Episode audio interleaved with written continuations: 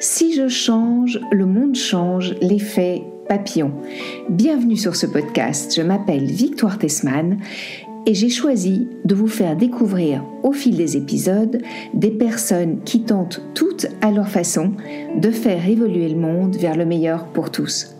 J'emprunte à Martin Luther King cette phrase tellement actuelle. Nous n'avons plus le temps de nous reposer sur l'espoir, il est temps de passer à l'action.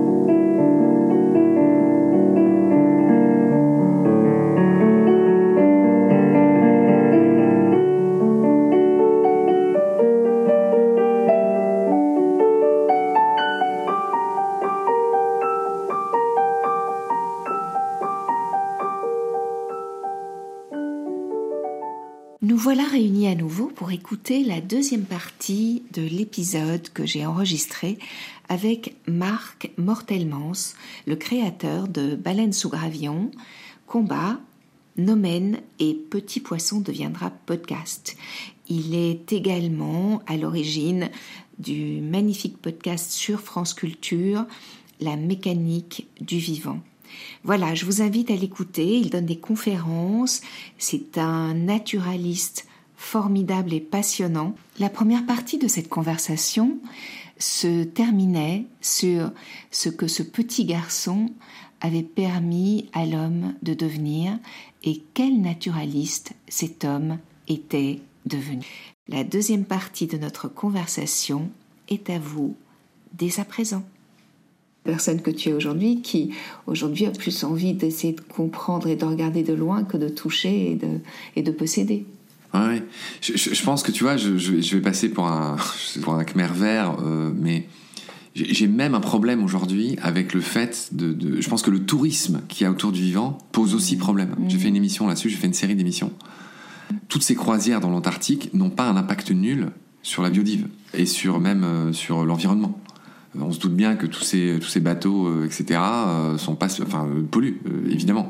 Qu'il y a même des risques. Alors, ils, sont, ils font ça très bien. Hein. C'est-à-dire que quand tu sors du bateau et quand tu rentres, tu, passes dans une espèce de pédiluve pour, pour ne, pas apporter des germes, par exemple, tu vois. Bon, bref. Il n'y a, a, pas que l'Antarctique, il y a tout ce qui se passe en Afrique, etc. Alors, bien sûr, il y en a beaucoup, et c'est vrai, ils ont raison de dire que aujourd'hui, seul le tourisme permet de préserver des régions et des parcs. C'est-à-dire que là où les animaux étaient chassés auparavant, on en a fait des parcs, mhm. et le fait que les gens viennent voir les animaux, c'est ce qui paradoxalement permet de les sauver. Mhm. Tout ça, je l'entends, et bien sûr, je le sais, on pourrait parler des eaux, et on pourrait parler de beaucoup de choses euh, en restant raisonnable. Mais au global, je pense, et, tous ceux qui travaillent sur, sur, sur le vivant le savent, le vivant n'a besoin que d'une chose, qu'on le laisse tranquille. Ça vaut pour l'océan, ça vaut pour la forêt, ça vaut, et c'est pour ça que des assos comme l'Aspace rachètent euh, des espaces mhm. pour les, les, laisser en libre évolution. Là, je suis allé à deux grands festivals que sont le, le FIFO, le festival du doc animalier euh, dans les Deux-Sèvres à Ménigout. Euh, et là, je reviens de Montier, dans mon grand test natal, qui est le plus grand festival européen de photo animalière. Et, et, donc, j'ai rencontré plein de gens euh, plein d'assauts. Il y avait aussi l'assaut de Francis Allais euh, qui a pour projet de recréer une forêt primaire en libre évolution sur 70 000 hectares. Euh, c'est un beau projet. Tu vois, c'est beaucoup plus que ce que fait l'espace en termes juste de, superficie. Et c'est vrai qu'on en a besoin, c'est un rêve, tu vois, une forêt de 70 000 hectares, pour que les gens se fassent une idée, 70 000 hectares, un terrain de foot c'est 0,7 hectares. Mm. Donc ils sont en train d'essayer de, trouver un endroit où, où ça pourrait être fait. Voilà, parce que, bon, on va pas rentrer trop dans les détails avec toi, mais même la forêt, tu sais, il y a beaucoup de gens qui s'enorgueillissent de dire que la forêt, elle est en expansion en France. Mais quelle forêt? C'est ça. C'est évidemment les champs d'arbres. Mhm. Donc la forêt primaire, elle est en régression en France. La forêt euh, telle que telle, telle qu'on euh, on en a besoin pour euh, pour que la biodive se, je dis pas prospère, mais mais, mais se maintienne. Non, mais c'est vrai, dans un, dans un, champ, comme tu dis, de conifères, il y a entre guillemets plus de vie d'une certaine manière. Tandis que dans la, ce que moi j'appelle la vraie forêt, euh, tu as tous ces arbres différents qui se qui s'apportent plein de choses et puis, et puis tu as la faune et tout ça qui c'est évident et c'est aussi ce que dit Mathis Morisot et beaucoup d'autres c'est-à-dire que qui se bat pour, les mêmes choses hein, euh, c'est que euh, bon notre forêt elle est gérée Et elle est plutôt bien gérée. On va pas non plus, je vais pas me faire, que des ennemis, etc. Mais le fait quand même de sélectionner des arbres et de les abattre, on a besoin d'arbres morts dans les forêts. Hmm. Tous les naturalistes le savent. Et c'est pour ça qu'on a besoin de forêts en libre évolution. Et tout ça prend des, dizaines, des centaines d'années. Une forêt, si tu écoutes, euh, j'ai eu le bonheur de recevoir Ernst Surcher. Euh, ah oui, Ernst Surcher, voilà, euh, qui, avec qui on a fait huit épisodes sur son beau livre qui s'intitule Armes entre, visible et invisible. Il, est, en plus, il a une voix incroyable, Ernst. Donc voilà, je, renvoie vers ces épisodes. Mais et puis tout le monde, enfin tous les autres grands botanistes, Francis aussi, Allais, Peter Leven, etc., racontent les mêmes choses. C'est-à-dire qu'une forêt se crée pas d'un claquement de doigts. Mm. Euh, nous, on l'exploite, la forêt. Donc, euh, les arbres, ils, vivent pas plus de 100 ans. Euh, dans une forêt gérée par, l'ONF ou par, par l'OFB, enfin par tous ces organismes qui, veillent un petit peu sur le vivant en France. Et je dis pas qu'ils le font mal ou quoi, mais bon, déjà, l'ONF est en sous-effectif. Enfin, bref, mais ce qui se passe dans les forêts, c'est que malgré tout, les, forêts sont exploitées. Donc ça, ça, abîme les sols de la forêt, ça, et, surtout ça produit pas de bois mort. Donc tout ça est oui, donc tout le cycle de la biodiversité est pas, tout, est pas, si respecté d'une certaine manière. Alors on a déjà commencé à aborder un sujet qui m'est cher avec tout ça. Euh, et en fait, grâce au livre euh, que j'ai écrit, Si je change, et à mon podcast, j'ai accueilli, j'ai rencontré des jeunes passionnants, engagés tels que les Jack, les jeunes ambassadeurs pour le climat, ou tels que Sacha Delage, Victor Kilikini, euh, qui ont créé le Relais Jeunes. Et ces jeunes ont tous un point commun, ils ne veulent pas baisser les bras, ils œuvrent euh, à leur niveau pour que notre planète reste viable pour le vivant dans sa forme actuelle, j'ai envie de dire. On sait que le GIEC nous a alertés sur l'état de la planète, sur les conditions sine qua non à remplir si nous voulons que notre Terre ne devienne pas invivable la COP27 qui vient de se terminer. Euh, je ne sais pas quel est ton point de vue, mais il me semble qu'une fois de plus, l'urgence absolue de la situation n'a pas été considérée ou entendue à la hauteur de l'enjeu. Il me semble que les décideurs et les politiques mettent des rustines, s'accrochent à l'ancien monde, à une forme d'économie qui nous mène à la perte de plus en plus dramatique du monde vivant. Toi, Comment tu vis cette inertie, ce refoulement de la réalité, ce manque de conscience d'une grande partie de la population et des politiques en fait il y, a, le fait que, que ça doit commencer par nous, mais que certes on n'est pas aidé euh, par nos dirigeants. Il y a ce qui est dit et il y a ce qui est fait. Euh, Macron, par exemple, ça m'arrive souvent de parler de ce qu'il fait sur LinkedIn, où j'ai une assez grosse communauté. Euh, bah, récemment, je viens de faire encore un post sur le fait que Bloom, que je suis beaucoup, mm. euh, de Claire Nokian. Magnifique association créée par Claire euh, Bloom a relevé que il a eu le, culot d'annoncer euh, au One Ocean Summit de Brest en février 2022 qu'il allait créer, enfin que la France allait créer la plus grande des zones protégées dans les, les, terres, les TAF, les terres australes françaises. Et Bloom a, constaté que cette zone protégée qui a été créée là-bas euh, reprenait soigneusement le tracé de toutes les zones qui n'étaient pas exploitées commercialement par les navires de pêche qui viennent notamment pêcher la fameuse légine, la mhm. légine australe, qui est un poisson euh, qu'on n'exploite que depuis les années 90 et qui a une chair blanche et, très, euh, très fondante et qui est devenu le, nouvel, le nouvel Eldorado de, de, tous ceux qui pêchent dans, les, dans, dans ces régions froides qui sont des, d'importants euh, euh, puits de carbone, très important pour la biodiversité, important pour mille choses, euh, ces, régions froides, qui regorgent de vie, hein, au passage. On tendance à croire que c'est le contraire, mais c'est dans les régions froides que, que, que, que, le krill qui nourrit les baleines explose. C'est là qu'elles viennent se nourrir, les baleines. Hein. Elles viennent se reproduire là où il fait chaud. Il faut, faut, faut, le savoir.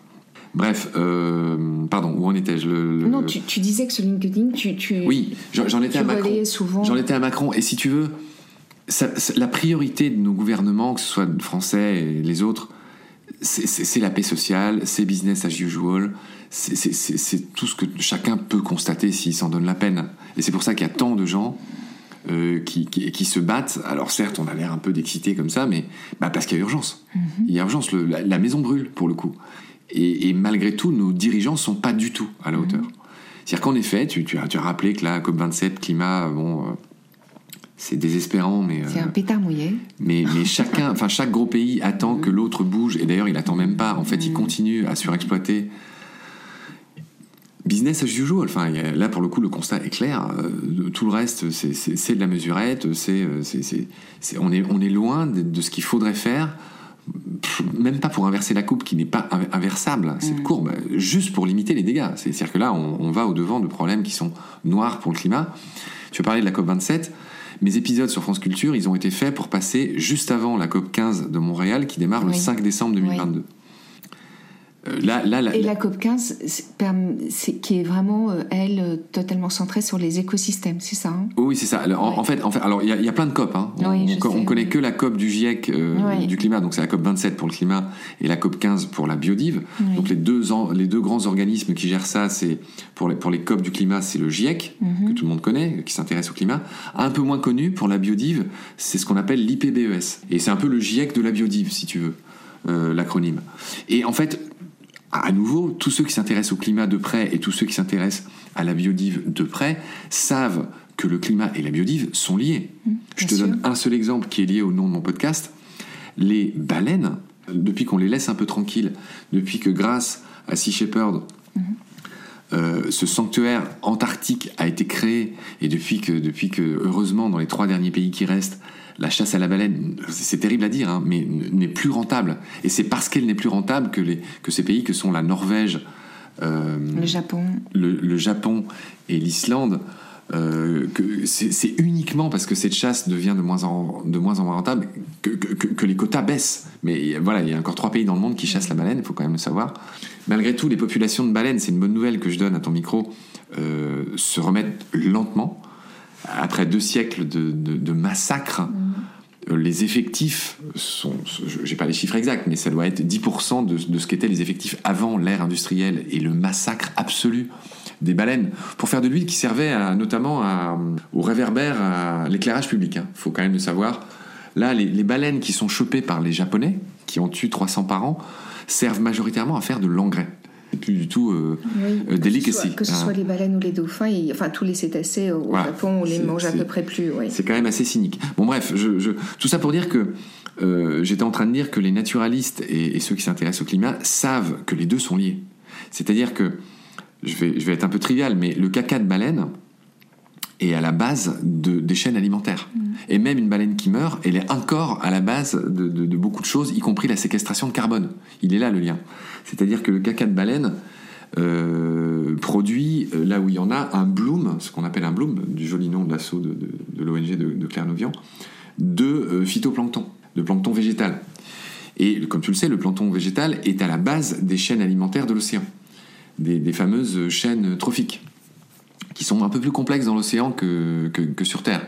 Tu sais, les, différents niveaux. Là, les, Sur Terre, en gros, c'est assez simple. Tu as les plantes, tu les herbivores qui mangent les, plantes et tu as les carnivores qui mangent les herbivores. Puis après, tu as les recycleurs qui mangent euh, tous ceux qui meurent. Bon, ça, tu vois, sur, Terre, c'est à peu près ça, c'est un peu plus compliqué, mais grosso modo, c'est ça. Dans l'océan, il y a 7, 8, 9, enfin, tu vois, il y, a, plus de niveaux. Mais à la base, malgré tout, ça commence aussi par des algues, par le phytoplancton, par de toutes petites algues, tu vois. Et tout ça pour dire que Là, je viens de le faire. Je viens de faire un lien très clair entre le rôle des baleines dans les océans et le climat. Mhm. Alors bien sûr, elles ont aussi un rôle sur la biodive, hein, mais je viens de te dire que les deux sont liés. Donc bien sûr que, que, bah oui, c'est ce que tu as dit au tout début, tout est interconnecté, tout est lié, c'est une des grandes lois du vivant. Et donc, ça commence par nous. Et donc, oui, ça, commence par nous. Euh. Et ça veut dire, ça veut dire, parce que moi j'ai un peu le même point de vue que toi, c'est-à-dire que euh, sur un sujet tout à fait qui, a enfin si, qui a à voir, mais on voit ce qui s'est passé par exemple par rapport au, fait de, proposer aux députés d'interdire la corrida. Euh, on, nous a fait comprendre que c'était pas ce qui avait de plus important. Moi, j'ai entendu un politique, j'ai oublié son nom, qui disait euh, ce qui est important aujourd'hui, c'est le pouvoir d'achat, c'est pas la corrida. Euh, moi, je pense que tout est lié et que oui, bien sûr, voilà, la corrida fait partie d'une certaine économie, mais que ça n'autorise pas à massacrer des êtres vivants comme on le fait. Donc, comme les politiques ne prennent pas les choses en main, que les députés qui nous représentent ne prennent pas les choses en main, en effet, ça commence par nous. Mais sur des sujets extrêmement j'ai envie de dire, enfin immense. On se sent tout petit, non? Toi, tu te sens pas tout petit? Moi, je me sens parfois très démunie et toute petite. Si, si, si, si. Et euh, je devrais pas le dire à ton micro, mais quand je parle avec des confrères, des consoeurs, euh, parce qu'on se connaît un peu, on commence à tous se connaître, les gens qui parlent d'écologie, etc. Je fais, coucou à mes, deux grands copains que sont euh, Jeanne Kless de Basilique et, et Maxime Tuillier de, du Green Eater Club. On est très liés, on a, un petit cercle de, gens comme ça. Euh, et je te remercie de parler de corrida j'ai remis, euh, comment dire, sur le devant de la scène dans, mes podcasts euh, le premier euh, épisode de combat qui est justement dédié à la corrida. Je fais un grand coucou à Roger Lahana, patron de No Corrida, mhm. qui se bat pour, pour effectivement faire interdire la corrida en France. Et cet exemple que tu donnes, je, pense qu'il mérite deux trois phrases. Il, mérite, il mérite qu'on s'y apesantisse parce que tu l'as dit, on, on, le redit, tout est lié. Hein. et effectivement, d'entendre des gens dire. Alors, effectivement, moi j'en ai beaucoup parlé une fois de plus sur mon LinkedIn. Et il y a des gens qui me disent Non, mais attends, vous avez, vous avez que ce genre de sujet à. enfin, il y a quand même beaucoup plus important que la corrida. Euh. en fait, non. Alors pour moi qui dédie ma vie, je pense que le mot n'est pas, n'est pas trop fort. Moi je, dédie ma vie, je consacre 200% de mon, temps au vivant et à partager mes, enfin, de la connaissance sur le vivant parce que nanani, on a déjà dit que qu'on ne peut pas protéger ce qu'on connaît pas. Bon, ça, ça me paraît évident. Pour moi, c'est inaudible. Les gens qui pensent que euh, poser la torture d'un animal en spectacle euh, peut se perpétuer au, 20, au, 21e siècle, en, fait, je ne les comprends pas. C'est-à-dire qu'en effet, tous ces gens ont quand même l'intuition que torturer cet animal pendant une heure, je sais, pas, enfin, je sais plus, je crois, non, je crois que ça dure 20 minutes une corrida. C'est une moyenne en tout cas. Je, en fait, je, je comprends pas. C'est-à-dire qu'effectivement, ces gens, j'ose le mot, ont la bêtise, le manque de cœur, le manque de bienveillance, de compassion, à un point tel que, effectivement, pour eux, la corrida, ils s'en foutent. Même, ils, vont la voir. Alors, il faut, savoir que la, corrida est en nette régression. Hein. Pour le coup, dans tous les pays où il y a de la corrida, ce qu'il faut savoir qu'il y en a un peu en France, il y en a beaucoup plus en Espagne, il y en a au Portugal et il y en a aussi dans tous les pays latinos qui sont d'anciennes colonies de la péninsule ibérique. Bon, bref, la corrida est en régression partout. C'est comme les chasseurs. Hein. Les chasseurs, euh, il, y a, il, y a, 20 ans, il y en avait 2 millions. Maintenant, il y en a euh, genre moins de 980 000. Pourquoi ils font ça? Parce que leur grand-père faisait ça, parce que c'est leur tradition, tu vois, choper des oiseaux avec de la glu. Pareil, c'est des trucs hyper cruels. comme je dis souvent, je leur souhaite de se réincarner, de se réincarner en linotte. Je sais pas si tu sais, mais la linotte, c'est un oiseau à la base ou en, ou en, ou en limande pour les, pour les pêcheurs qui utilisent des, des, trucs qui raclent le fond des océans, tu sais, qui tuent tout sur des, sur des, des, centaines de kilomètres carrés juste pour faire du pognon. Bon, bref, donc pour en revenir aux gens qui comprennent pas, euh, alors déjà vu ce qu'on fait avec les animaux, je crois qu'on tue je ne voudrais pas dire de bêtises, mais les chiffres sont effarants. En, Je, crois, qu'on tue 3 millions d'animaux par jour en France. Non, 300 millions. Bon, je ne me souviens plus des chiffres, mais je sais que c'est effarant. Je ne voudrais, pas dire, pas dire de bêtises, mais je, crois que ce qu'on voit dans le film Animal de Cyril Dion, je crois que c'est... Non, j'ai peur de dire une bêtise, donc je ne vais pas dire le chiffre. Et, donc, et surtout, c'est pas tant le, nombre qui est effarant, c'est la façon. Mm. C'est-à-dire 9 animaux sur 10 en France, ils sont élevés dans des conditions... Encore une fois, pour peu qu'on fasse l'exercice de penser que la réincarnation existe, qui souhaiterait, qui songerait une seconde vivre comme un poulet en batterie ou même une vache Bref, tout ça pour dire que, en fait, là pour le coup, je me heurte à une incompréhension. Je piche pas que, que les gens pensent qu'il y a plus urgent que de retrouver une petite dignité par rapport à la façon dont on traite le vivant. Sachant que, il y a 75% des terres émergées qui sont quand même dévolues à l'élevage. Je donne un autre chiffre euh, au cas où les gens le, le connaîtraient pas. Euh, à la préhistoire, au, début du néolithique, à la fin des glaciations, il y a moins 12 000 ans, quand, l'homme a cessé d'être chasseur-cueilleur et qu'il a commencé à être euh, euh, agriculteur-pasteur, donc gros changement de paradigme dans, l'histoire de l'humanité. Hein. Là, pour le coup, les choses changent complètement. Mm-hmm. Euh, Yuval Harari en parlait bien. à cette époque où l'homme, en fait, il dit que c'est pas l'homme qui a domestiqué le blé, que c'est le blé qui a domestiqué l'homme. Hein. C'est vrai que les, toute la notion de civilisation, de richesse, de guerre, beaucoup de choses ont démarré à cette époque-là, hein, parce que quand, un voisin a commencé à être plus riche que l'autre, les choses ont commencé à être un peu différentes. Il y a moins 12 000 ans, euh, sur Terre, il y avait 4% d'hommes et de son bétail au, sens général, et 96% de vivants sauvages. Je parle des vertébrés, du grand vivant sauvage. Aujourd'hui, mm-hmm. sur Terre, ce chiffre s'est inversé. C'est-à-dire que sur Terre, il y a 95% d'êtres, il y a 96% d'êtres humains et de son bétail. Je parle de vaches, je parle de poules, je parle d'aquaculture, etc. Et 4% de vivants sauvages. Je parle de lions, je parle d'hippopotames, je parle de baleines, d'oiseaux. Euh, voilà. autant de. Ouais. Donc, il, faut. Alors, je dis pas que c'est bien. Enfin, je, dis évidemment que c'est mal. mais donc, quand il y en a qui disent que, que la corrida c'est pas important, il faut quand même voir. Enfin, que, voilà. Enfin, moi, je, me bats quand même pour que pour que le vivant reprenne une petite place dans notre dignité humaine. Tu vois, ceux qui veulent virer les, nids d'hirondelles parce que parce qu'il parce qu'il y a des fientes sur leur façade ou qui qui veulent pas avoir un nid de chouette effraie dans leur grenier parce que ça fait des bruits bizarres qui les gênent Effectivement, c'est une position que je ne comprends pas. Alors, je, suis en effet un extrémiste. Parce que je ne comprends pas les gens qui voient leur maison comme leur appartenant. Les gens qui n'envisagent pas la colocation. Mais tout ça pour dire que c'est Manon Ticide qui en parlait dans ses épisodes de combat, parce que Manon Ticide, c'est la patronne, c'est la directrice euh, des centres de soins faune sauvage. Donc tu vois, c'est tous ces centres-là que les gens appellent pour dire euh, j'ai une, une, chouette hulotte dans mon grenier, qui appellent le centre après avoir tué la mère et qui se retrouvent avec euh, quatre oisillons, j'en fais quoi, tu vois Et qui pensent avoir la bonté d'âme de faire un geste pour le vivant en appelant une asso qui en a déjà, ou, les, ou les bénévoles, car ce sont des bénévoles, portent des couches parce qu'ils n'ont pas le temps d'aller faire pipi ou caca, tellement ils ont de choses à faire il faut, que tu saches qu'en France, il y a 150 personnes qui sont salariées pour s'occuper du vivant sauvage. En France. 150 personnes. 8000 bénévoles. C'est absolument rien. Tu vois? Pour s'occuper euh, de tous les animaux sauvages qui sont blessés par nos modes de vie. 8000 bénévoles, 150 salariés en France.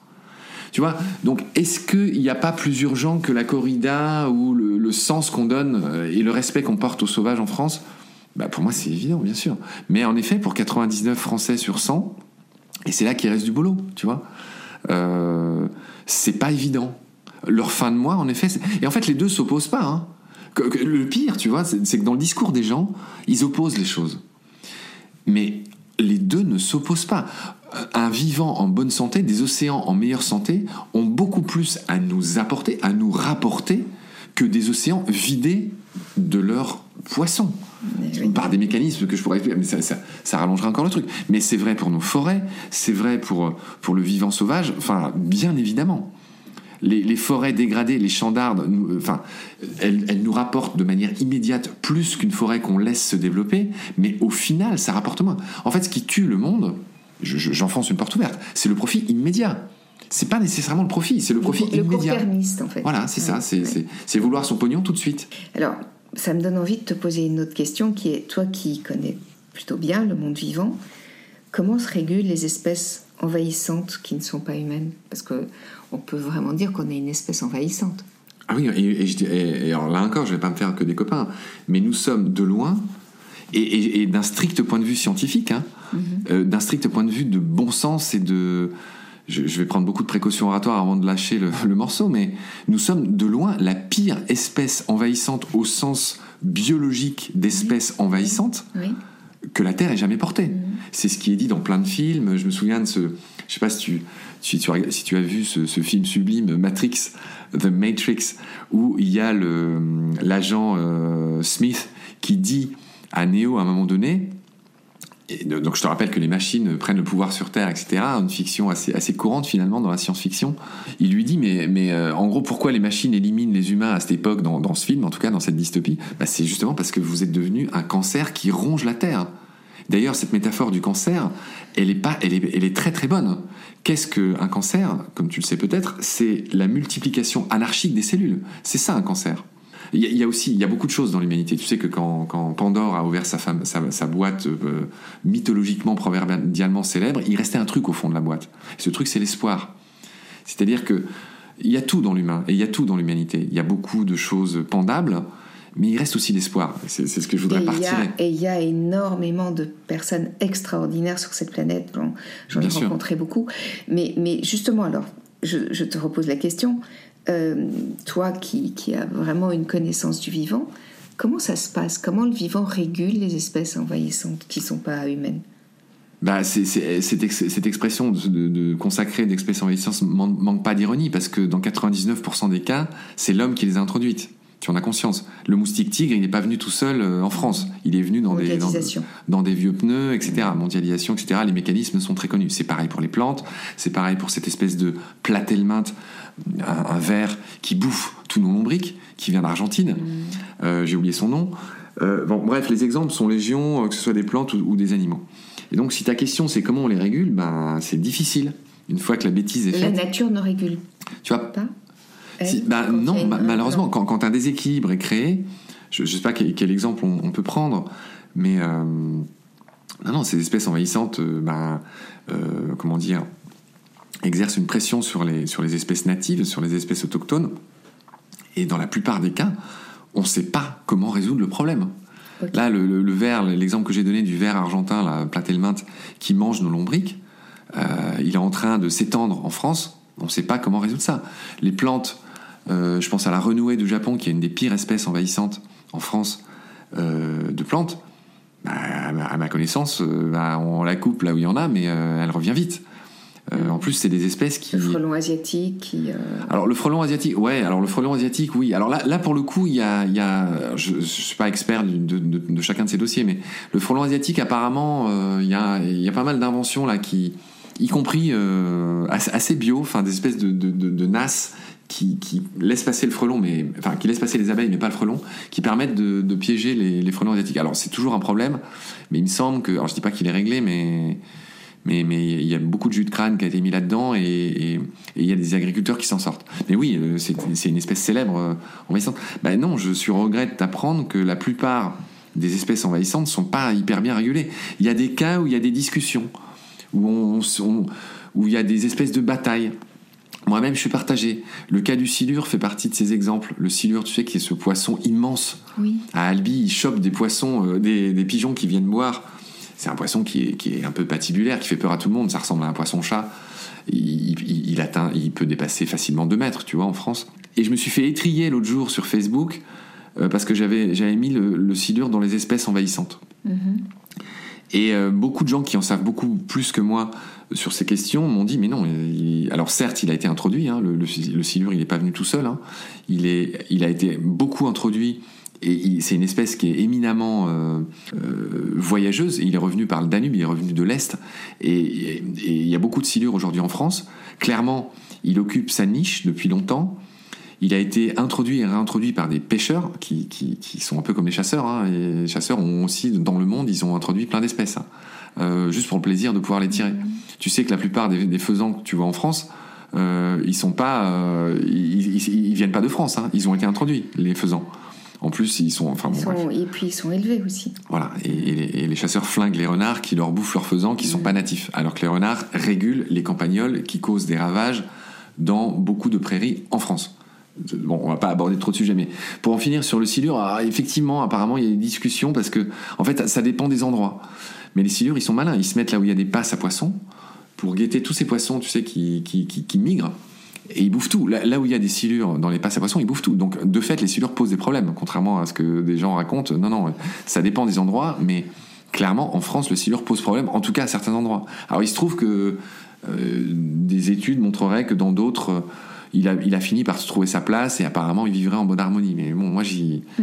il en reste pas moins que, que à l'échelle de la France, bah non, je pense que le silure pose problème. Donc, donc j'avais moi naïvement l'espoir que, que peut-être la nature allait nous montrer l'exemple, mais en fait, comme nous avons, euh, comment dire ça, introduit des déséquilibres, dérégulé la nature oui. hein, dans, son, dans ses cycles et dans sa façon de se réguler, d'une certaine manière, nous, nous nous ne pouvons pas trouver d'exemple dans la nature de façon de ré réguler une espèce envahissante. Alors ça, dépend, il faut voir au cas par cas. Euh, il y a des solutions radicales qui sont faites que je raconte par exemple dans les, les épisodes chats.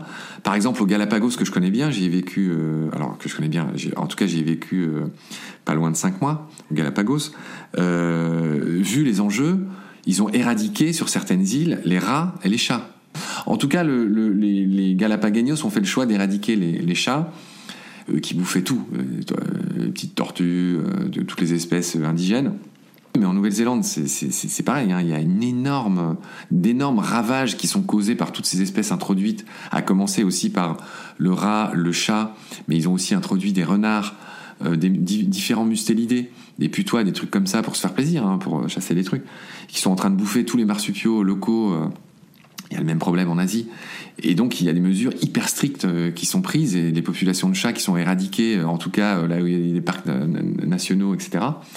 Donc, tout ça pour dire que voilà, les pays, les, gouvernements, les gens font des choix différents euh, pour s'attaquer au problème des, espèces envahissantes.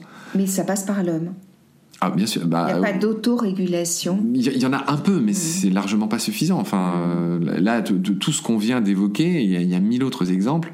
Non, non, malheureusement, c'est des problèmes qui sont en cours, qui sont loin d'être réglés. Euh, la, nature a tendance à se réguler, mais pour mmh. pouvoir se réguler, il faut qu'elle soit riche et qu'on la laisse tranquille. Donc t'imagines bien qu'au rythme où va l'artificialisation des sols en France, nos écosystèmes, nos milieux sont, sont, très, euh, sont déjà sous une énorme pression. Oui, et puis au rythme où les, les humains se multiplient aussi, parce qu'il y, a aussi, y a aussi ça, ce problème. Il y, a un problème qui me préoccupe mm. beaucoup, euh, tu vois, qui, alors c'est pas une espèce envahissante, mais les, les amphibiens en France, ils, sont rongés par un champignon qui leur ronge la peau. Je, crois qu'il y a plus de, de salamandres en Allemagne à cause de ce champignon. Alors on en a encore en France, mais, mais ça va très vite, tu vois. Il suffit que tu ailles. Euh, tu vois, et quand je disais tout à l'heure, la nature, elle a besoin que d'une chose, c'est qu'on la laisse tranquille. C'est-à-dire qu'il y a des gens euh, qui sont pas nécessairement des, des chasseurs ou, ou, qui prélèvent les tritons ou qui veulent juste les observer. Mais le problème, c'est que si tu vas dans une mare où il y a le champignon, avec tes bottes, et que hmm. euh, après tu vas dans une autre mare épargnée par cette catastrophe sans avoir fait gaffe et nettoyer tes bottes, sans le vouloir, sans le savoir, t'introduis le champignon. Donc, je, je, blâme pas ceux qui aiment tripoter et, aller voir ou prendre en photo des, amphibiens, mais, tu, comprends mieux ce que je te disais tout à l'heure sur la nature, elle a besoin que d'un truc, c'est qu'on la nature. Le vivant, il a besoin que d'un truc, c'est qu'on qu'on le laisse tranquille. C'est pas moi qui dis ça, c'est évidemment euh, la prudence, euh, les études scientifiques. Euh, enfin, tu vois, j'invite chacun à, à se renseigner. Alors, comment est-ce qu'on se relie à l'espoir avec tout ça, Marc? Comment on se relie à l'espoir? Là, tu me prends de court. Certainement pas en likant des posts. Certainement pas en attendant. Tu vois, moi, ce qui, ce qui me fait courir, ce qui me fait vivre, ce qui me fait tenir debout, c'est le fait de faire ce que je fais. C'est peut-être pas génial, c'est peut-être pas les meilleurs podcasts du monde, mais en tout cas, j'ai, j'ai l'impression de faire ma part. Et ça, ça me fait tenir debout. Bon, effectivement, j'achète plus de viande depuis euh, des années. Je prends plus l'avion. Euh, voilà. Je, je blâme pas mes amis qui le font, évidemment, parce que moi-même, je fais beaucoup de choses qui, vont contre euh, ce que je défends. Hein. Je suis loin d'être parfait, évidemment. Mais j'essaye de faire des choses cohérentes. Voilà. Et, je pense que chacun doit se réveiller et chacun peut essayer de tendre vers quelque chose qu'il peut faire. Euh, c'est ça, le ça commence par moi, en fait. ça commence par moi, voilà. Je, Et donc pour toi, l'espoir est relié à ça, à ce que à, la prise de conscience plus ou moins importante de chacun et ce que chacun peut tenter de mettre en place. Pour moi, l'espoir, il est, relié à ce que tu peux et ce que tu veux faire. Euh, un espoir, euh, entre guillemets, euh, ex machina, un espoir ex machina, deus ex machina, qui tomberait du ciel tout cru dans nos becs, je n'en ai aucun. Voilà, mais, ça ne veut pas dire qu'il n'y a pas d'espoir. Au contraire, il y en a, mais, mais ça, ne passera que par d'abord une prise de conscience, ensuite un effort, et qui, euh, selon moi, ne peut être qu'individuel à la base. Tu sais, pour, finir sur une BD, il y, a un exemple qui est totalement, euh, presque enfantin, mais il y a une BD que j'adore de, de Jodorowsky, et Möbius, ce grand dessinateur qui est mhm. aussi l'auteur de, qui signait euh, Blueberry sous le nom de Giro et qui faisait euh, ces choses un peu plus science-fictives sous le nom de Moebius. ils ont fait une BD qui s'appelle L'Incal. Et dans l'Incal, alors c'est des choses qui sont de la proportion de l'univers, si tu veux. C'est même plus sur Terre l'histoire, tu vois. Mais avec Jodorowsky, c'est pas étonnant. Oui, Jodorowsky qui est un grand maître de, enfin qui est très psychologique, psycho, enfin bon bref, un passionné de tarot. Enfin Jodorowsky là pour le coup, euh, j'invite tout le monde à, s'intéresser à ce qu'il fait. Il a fait des films aussi, il a écrit des bouquins. Grand euh, grand maître des tarots et très psychologisant comme toi, mhm. qui est psychologue. Bref, euh, dans, cette BD à un moment donné, pour alors ça va paraître un peu débile, mais en gros il y a l'incal noir et l'incal lumière. En gros c'est la lumière qui s'affronte aux ténèbres. Mhm. Bon, c'est un peu le truc un peu millénaire de, l'univers, etc. pour schématiser, c'est un peu ça. Et à la fin, pour gagner cette guerre, euh, l'humanité, enfin l'humanité, ouais, on va dire que l'humanité a, a, besoin de se plonger dans le rêve θ, où chacun doit s'accroupir et mettre sa psyché, sa pensée, l'énergie de son cerveau au service de toute la Terre pour pouvoir battre les ténèbres. c'est une histoire, hein, c'est une BD. Mais euh, malgré tout, bah, ils réussissent ce tour de force de mettre l'humanité au diapason, quasiment au sens, euh, non pas métaphorique, mais au sens propre. Et, et voilà, t'as la Terre qui est recouverte de gens qui sont accroupis et qui pensent à la même chose au même moment. Et c'est comme ça qu'ils réussissent à vaincre. C'est très, c'est une belle image parce que tu sais, on dit, on, souvent, on parle souvent de cette idée de masse critique. Et le, fait que quand on passera à un certain niveau de conscience, mm. euh, eh bien, euh, l'ensemble des humains auront peut-être euh, la possibilité d'accéder à cette. Ce qui, si, tu veux, ce qui me gêne, c'est de, parler des autres et, euh, enfin c'est dans, l'état actuel des choses. Hein. C'est-à-dire que j'ai l'impression que chacun se regarde en chien, de, j'allais dire chien de fusil, en chien de faïence, euh, et attend que l'autre dégaine, mhm. et attend que l'autre fasse l'effort. Et, et en fait, ce qui est, alors l'espoir, tu parlais d'espoir, l'espoir c'est que ça s'est déjà fait pour d'autres choses. Tu vois par exemple sur la question euh, du mariage homosexuel ou sur la question post-MeToo. De, de, alors il y a toujours un plafond de verre et tout n'est pas parfait, hein, mais sur la question de la parité par exemple, ou sur la question de la place qu'on accorde aux femmes dans nos sociétés, il me semble qu'on a fait beaucoup de progrès. Euh, attention, depuis un siècle, hein, il y a encore des choses à faire. Mmh. Euh, mais tu vois, sur certaines questions, en fait, le temps, euh, l'espoir, il est peut-être là aussi. C'est-à-dire que là, la situation est critique. Il faut pas se voiler la face, hein, que ce soit pour le climat ou pour la biodive. Enfin, là, pour le coup. Oui, on n'a plus de temps. En fait, la, personne ne, pourra sérieusement me contredire sur le fait que, en, tout cas pour la biodive et même pour le climat, la situation est critique et que le temps n'est plus euh, au blabla, mais euh, à l'action de chacun il n'y a pas d'autres moyens. Ça passe aussi beaucoup par l'éducation des enfants. C'est aussi, pour ça que je suis très attentif à, trouver un peu de temps pour aller euh, faire des confs ou animer des tables rondes ou des ateliers dans les écoles ou dans les, universités. Je trouve ça chouette. Tu vois Parce qu'en effet, là pour le coup, je pense que ça t'a pas échappé, toi qui as invité beaucoup de jeunes dans tes émissions. Clairement, clairement euh, aussi, le gouffre entre les boomers et, les jeunes, il, il, est un peu là aussi. C'est-à-dire que je pense, alors c'est je, ne m'appuie pas sur des enquêtes et des chiffres précis, mais dans mon expérience aussi, moi aussi qui invite des, gens de tous âges et de tout prestige dans mon podcast, je vois bien qu'il y a une différence entre les jeunes et les vieux. Mm-hmm. Euh, du point de vue de prendre l'avion, du point de vue de faire un peu attention, du point de vue de se, de, se donner comme bénévole pour faire des choses. Enfin, clairement, il y, a, une différence de proportion. Donc je comprends la naissance de cette expression boomer dont je fais partie. Euh, malheureusement, euh, toi et moi, on est des boomers, tu vois, évidemment, au, sens strict, euh, pour ces jeunes. Et, donc, j'ai aussi beaucoup d'espoir en voyant ce qui est fait du côté des jeunes, tu vois. Ça me prendrait du temps de te dire tous ceux qui sont venus dans, l'émission, mais c'est vrai qu'ils ont un discours qui est, qui, me redonne un peu d'espoir. Ces, fameuses générations dont on est en train d'hypothéquer l'avenir, me redonne un peu d'espoir. Je, pense qu'ils sont beaucoup plus conscientisés que nous. Ils sont beaucoup plus inquiets que nous, à l'image d'une Greta Thunberg ou d'une Camille Etienne ou de, mm. tous ces jeunes chouettes euh, qui, qui, qui, se battent. Euh, je pense à Anne-Sophie Roux aussi de, de, du SOA, de Sustainable Ocean Alliance, qui est venu faire des émissions dans, dans, Combat, avec Raphaël Seguin, qui est un autre jeune, qui est venu faire des émissions sur les coraux. Enfin bref, pour essayer d'être de, un peu moins négatif dans ma réponse, effectivement, les, les jeunes me donnent espoir. Et je me bats pour eux aussi. J'en invite de plus en plus dans mes émissions. Je fais des, tu vois, par exemple, là, en ce moment, les émissions qui passent dans Baleine sous gravillon sont dédiées aux canidés sauvages. Mm-hmm. Il n'y a pas que le loup et le renard, tu vois, il y a 37 espèces. Mm-hmm. Il y en a des moins connues. Il y a l'autotion qui mange que des termites en Afrique. Il y a le loup à crinière qui est monté sur échasse dans la pampa argentine qui mange que des fruits.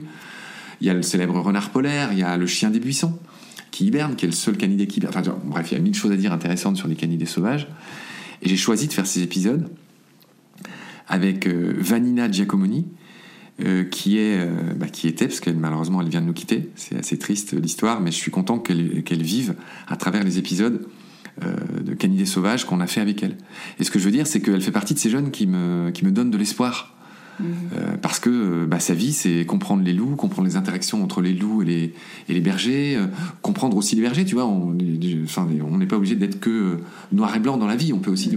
c'est un vrai problème, tu vois, les émissions là sur France Culture. Oui, encore là, il y a une vraie différence entre berger et éleveur. Ah, mais c'est bien, tu as réussi à le résumer en, une phrase, bien sûr. c'est effectivement. Alors, pour on arrive à la fin de, de cet échange. Est-ce qu'il y a une personne, une association, une organisation inspirante que tu aimerais soutenir en nous la faisant découvrir? Je pense qu'il y en a plein, mais est-ce qu'il y en aurait une que tu vois? Euh, tu m'autorises à prendre quelques secondes de réflexion? Mais bien sûr. Alors pour le coup c'est un vrai casse-tête là ce que tu me demandes parce que j'invite dans combat tout le, souvent des assos qui, qui se battent euh, euh, pour l'environnement, pour le vivant, pour beaucoup de choses. J'ai bien du mal à choisir, mais j'ai quand même choisi pour des raisons que je vais, expliquer. J'aimerais mentionner ce que tout le travail d'Aileron au pluriel, euh, qui est une asso euh, basée dans le sud de la France. Qu'est-ce qu'ils font à Aileron Ils sensibilisent sur les requins et les raies en Méditerranée. C'est une petite asso, tu vois, c'est pas une, une asso aussi connue que Bloom, par exemple, ou comme, je ne sais pas, Sea Shepherd, évidemment, que j'aurais pu citer. J'ai invité euh, Lamia et Semlali, euh, dans, à l'époque c'était dans Baleine. Je, je cite volontairement une petite asso, parce que moi-même je suis un petit podcast, je suis un petit homme qui malgré tout essaie de se battre à sa petite échelle pour faire ce qu'il peut. Et l'autre raison pour laquelle je cite euh, Aileron, euh, qui est présidé par l'ami euh, Matt Lapinski, que je salue au passage, qui est un jeune justement. Je le salue, enfin je, je la mentionne aussi pour ça. C'est un jeune qui préside ça.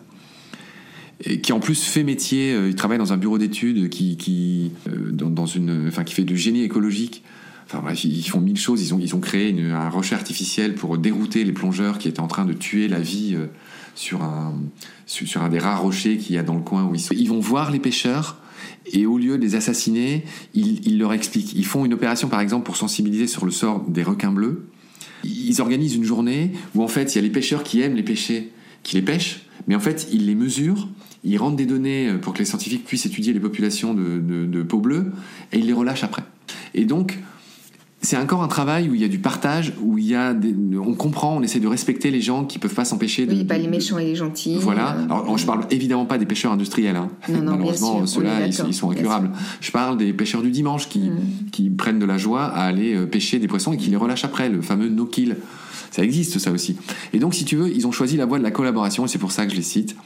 Et, et j'aime beaucoup leur travail, puis je les aime pour plein d'autres raisons. Et, Donc- et je, et je salue tous les bénévoles d'Aileron au passage. Formidable, donc on, on- on citera Aileron et on mettra le lien avec l'association. Et puis j'invite tous les auditeurs, surtout et auditrices, à, à aller écouter tes épisodes de combat pour découvrir tous ces autres euh, combattants magnifiques qui se battent pour la biodiversité.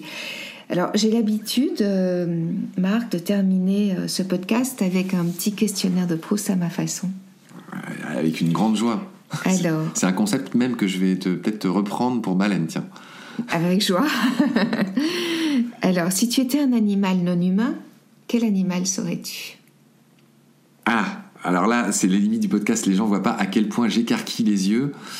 Parce que les fidèles de Baleine savent que on est une équipe. hein. Il y a une vingtaine de bénévoles qui me font l'honneur de, de m'aider. euh, Et, et je, et je leur fais tous un gros bisou et une belle accolade au passage. Et je les remercie dans, dans ton podcast, au passage, toute mon équipe. Et bref, les fidèles de Baleine savent qu'on a, qu'on a tous un totem au sein de l'équipe. Qui est une espèce de blague et aussi une sorte de, de truc de ralliement entre nous. Et, euh, et j'aime bien cette coutume.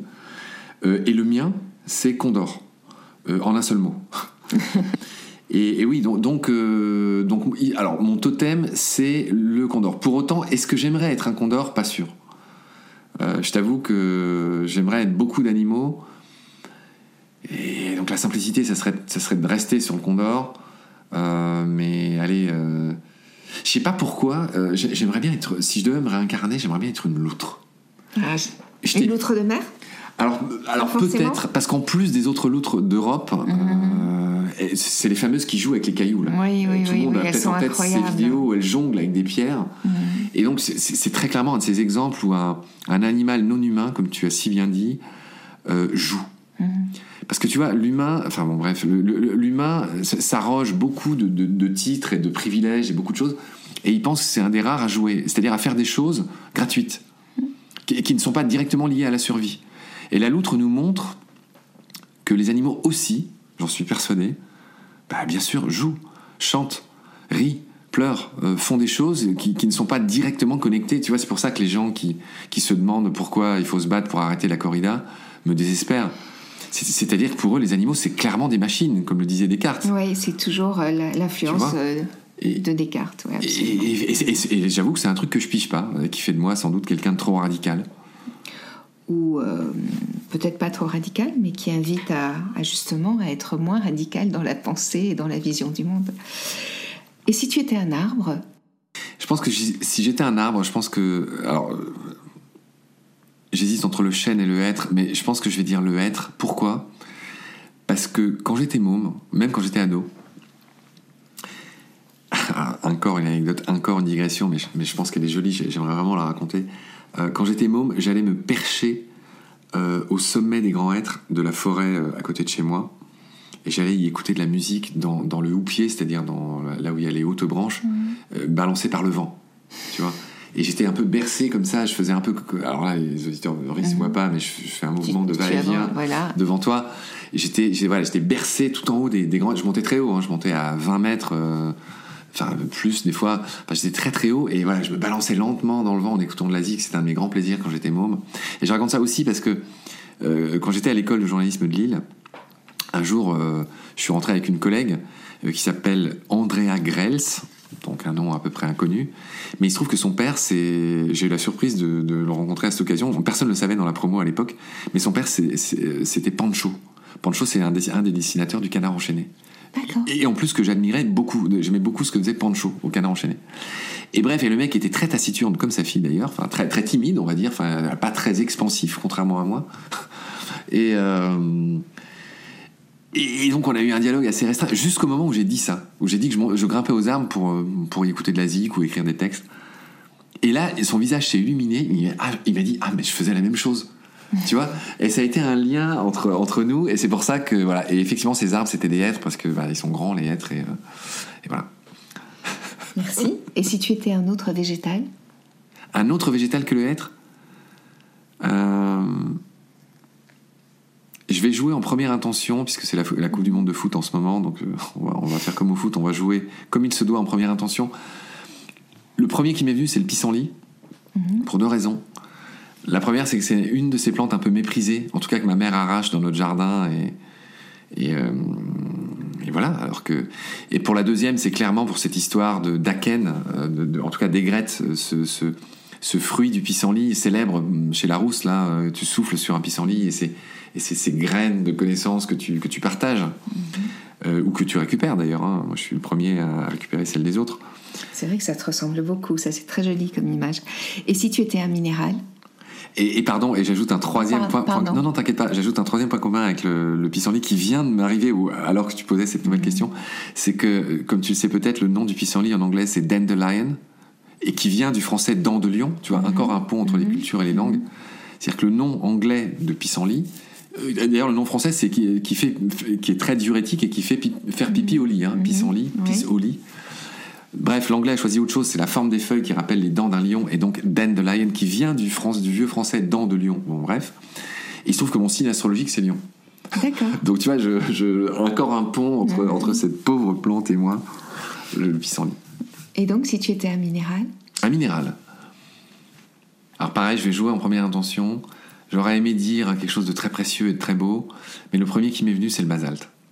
C'est-à-dire, c'est ce qui, c'est la lave des volcans. Peut-être justement parce que l'image que j'en ai moi, en tout cas, c'est l'image du basalte alors qu'il est sous forme liquide. Mm. J'aime bien cette idée de roche liquide. J'aime bien cette idée de glacier finalement, dont chacun s'imagine, enfin tu vois, et qui rejoint cette notion d'espoir.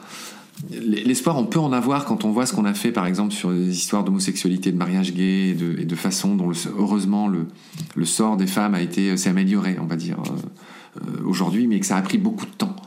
Bah, un glacier et, une coulée de lave ou même une roche, c'est pareil. Euh, pour un regard humain, pour une, pour une pensée humaine, c'est fixe et inamovible. À l'échelle géologique, tout devient fluide. Et ça, c'est une idée qui me plaît. Et c'est pour ça que je te dis basalte. D'accord, merci. Et puis j'ai une dernière question qui va peut-être te surprendre, mais je pense pas en fait. Si après une vie bien remplie, tu choisissais de revenir sur cette planète, faire une nouvelle expérience de vie, comment aimerais-tu que cette planète soit? Comment tu aimerais que, que soit la planète que tu redécouvrirais? Et qu'aimerais-tu y être et y faire? Alors, j'aimerais revenir euh, sur Terre. Mhm. J'aimerais qu'on n'ait pas eu besoin, comme euh, on le voit dans certains films de science-fiction, d'émigrer vers Mars ou ailleurs, euh, quitte à terraformer d'autres lieux qui ne sont pas les nôtres au passage, hein, reproduire cette vilaine habitude de tout coloniser. Mhm.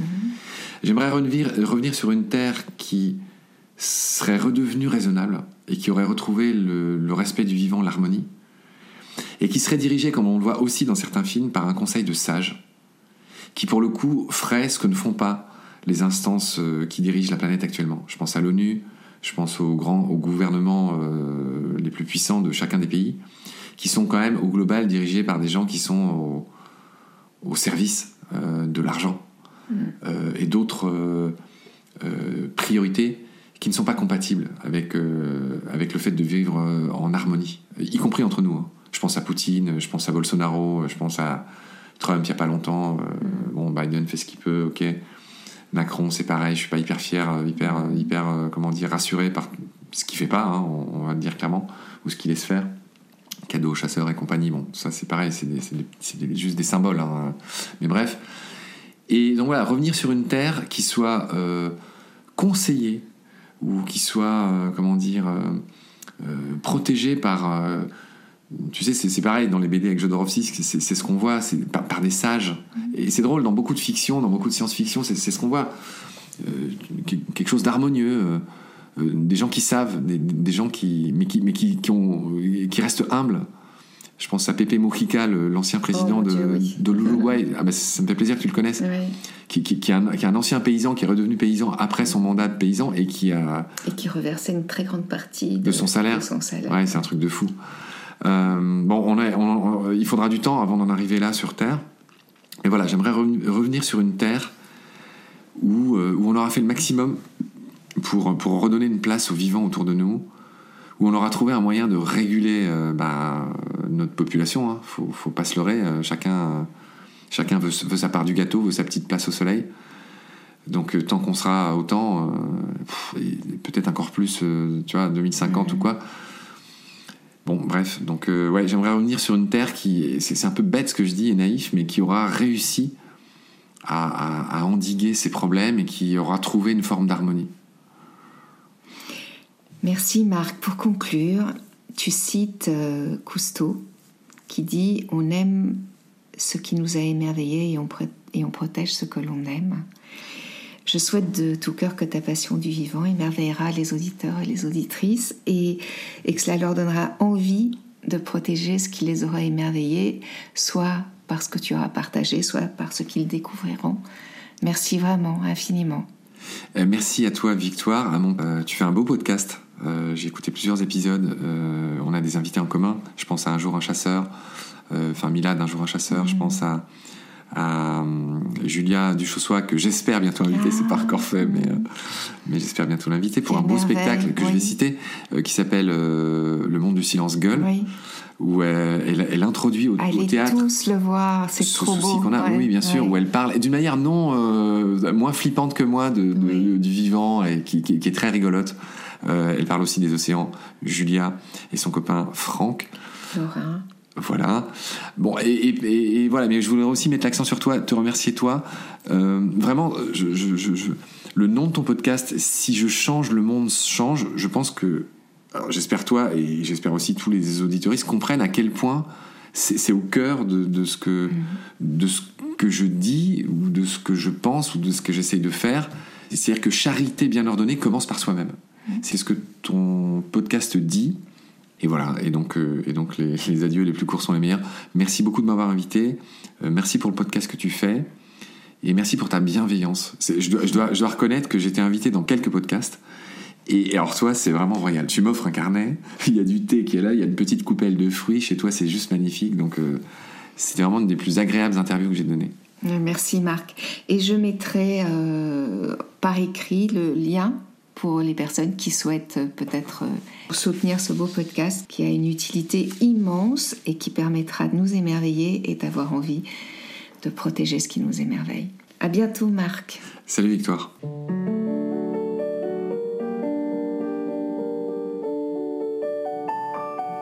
Voilà. J'ose rêver qu'au fil des semaines, créerons ensemble un grand mouvement citoyen et humaniste qui prendra sa source dans nos envies du meilleur.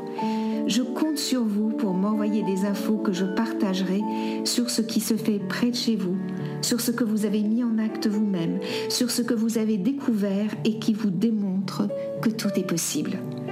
Si vous lisez mon livre, Si je change, le monde change, l'effet papillon, illustré par Laurie Neuis Barboteau, vous découvrirez que ce mouvement de conscience mondiale est présent partout et qu'il ne tient qu'à nous de l'inclure dans notre quotidien. Le changement ne viendra pas de nos dirigeants ou de nos politiques, en tout cas pas pour l'instant. Le changement et le respect de la vie ne peut venir que de nous, de toi, de moi, de nous. Merci d'avoir écouté cet épisode. J'attends vos commentaires et vos propositions avec impatience.